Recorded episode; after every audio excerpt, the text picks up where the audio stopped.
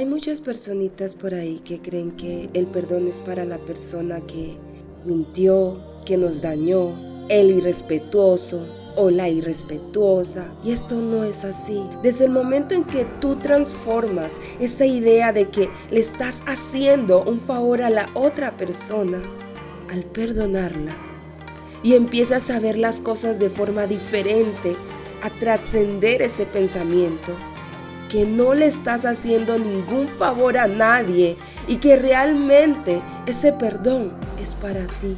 Tú te liberas y te quitas ese equipaje de encima que es bastante pesado ya. Y empiezas a caminar llena de libertad, amor, paz y tranquilidad. Porque déjame decirte algo, querida, querido amigo. Una persona que no es capaz de perdonar es alguien que todavía carga con un dolor dentro. Tiene resentimientos y no ha logrado ver el aprendizaje que esa situación le ha traído a su vida.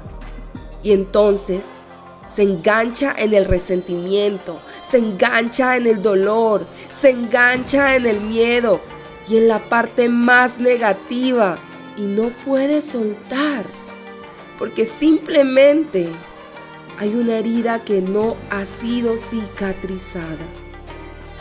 Mientras que las personas que ya han podido perdonar a los que le dañaron, a los que les juzgaron, a los que le abandonaron, le dejaron, le traicionaron, le hirieron, son personas que ya han cicatrizado y han finalizado con el proceso y se han dado cuenta que muchas veces que más que reprochar a esas personas, tenemos que agradecerles.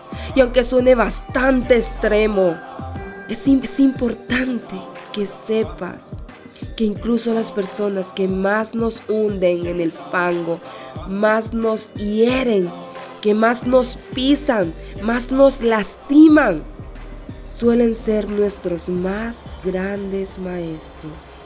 Y es que te enseñan a darte cuenta en qué tienes que trabajar.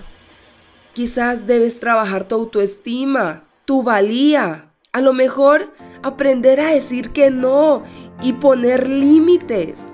¿Qué cosas puedes permitir o no en tu vida? ¿Qué estás dispuesto a vivir?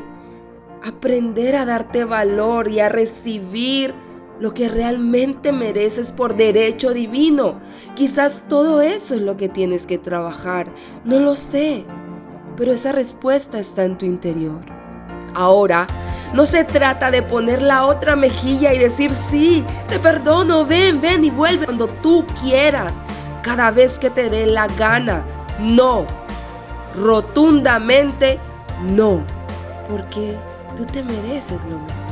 Tú eres una flor de loto que aún en la maleza ha sabido florecer y dar la más hermosa belleza. Así que se trata, querida, querido, de dar las gracias por el aprendizaje y soltar.